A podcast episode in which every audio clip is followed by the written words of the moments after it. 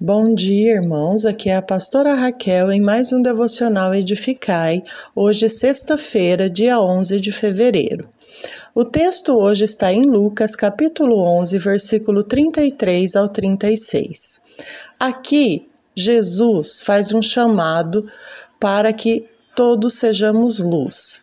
O chamado de Cristo para ser luz é intenso. Ele não diz aos discípulos que apenas tenham a luz como um objeto, mas ele ordena que sejam a luz em sua essência, a fim de o representarem aos homens. A Bíblia já diz que nós somos o sal da terra e a luz do mundo.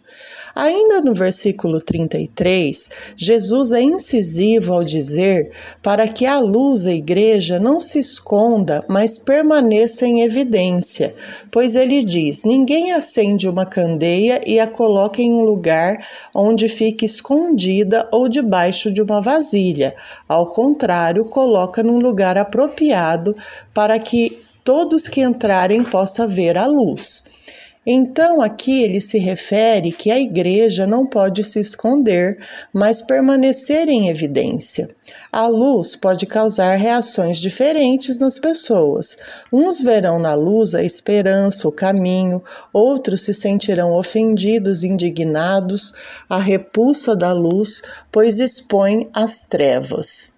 Os discípulos de Cristo, cidadãos do reino dos céus, devem brilhar essa luz aonde estiverem, sendo pessoas honestas, amáveis, que cumprem as ordenanças de Deus, ainda que por causa disso sejam odiados ou perseguidos por muitos. No versículo 34, o texto diz que o olho é o objeto que traz luz ao corpo. Os olhos são a percepção humana. Através dele, a luz pode entrar. Por isso, eles precisam estar centrados na palavra de Deus. O salmista já havia afirmado: Lâmpada para os meus pés é a tua palavra e luz para os meus caminhos. Salmo 119, 105. E Paulo também declara que o nosso corpo é o templo do Espírito Santo. Uma vida embebida no Espírito Santo é luminosa e faz do corpo instrumento de bênção no reino de Deus.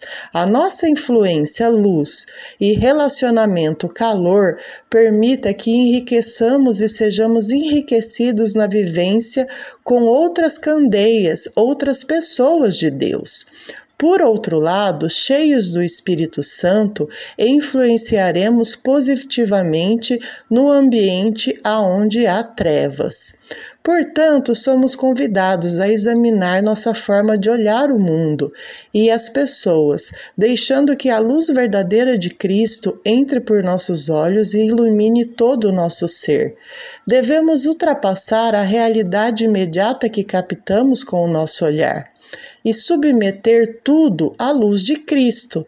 Às vezes já olhamos um, alguém ou uma situação e logo julgamos, mas nós temos que captar, demorar com o nosso olhar para ver o que ela revela e passar ela a palavra de Deus. E assim vai ser revelado a verdade. Isso pode ajudar a mudar um pouco a forma como temos olhado para as pessoas e para a realidade aonde estamos inseridos.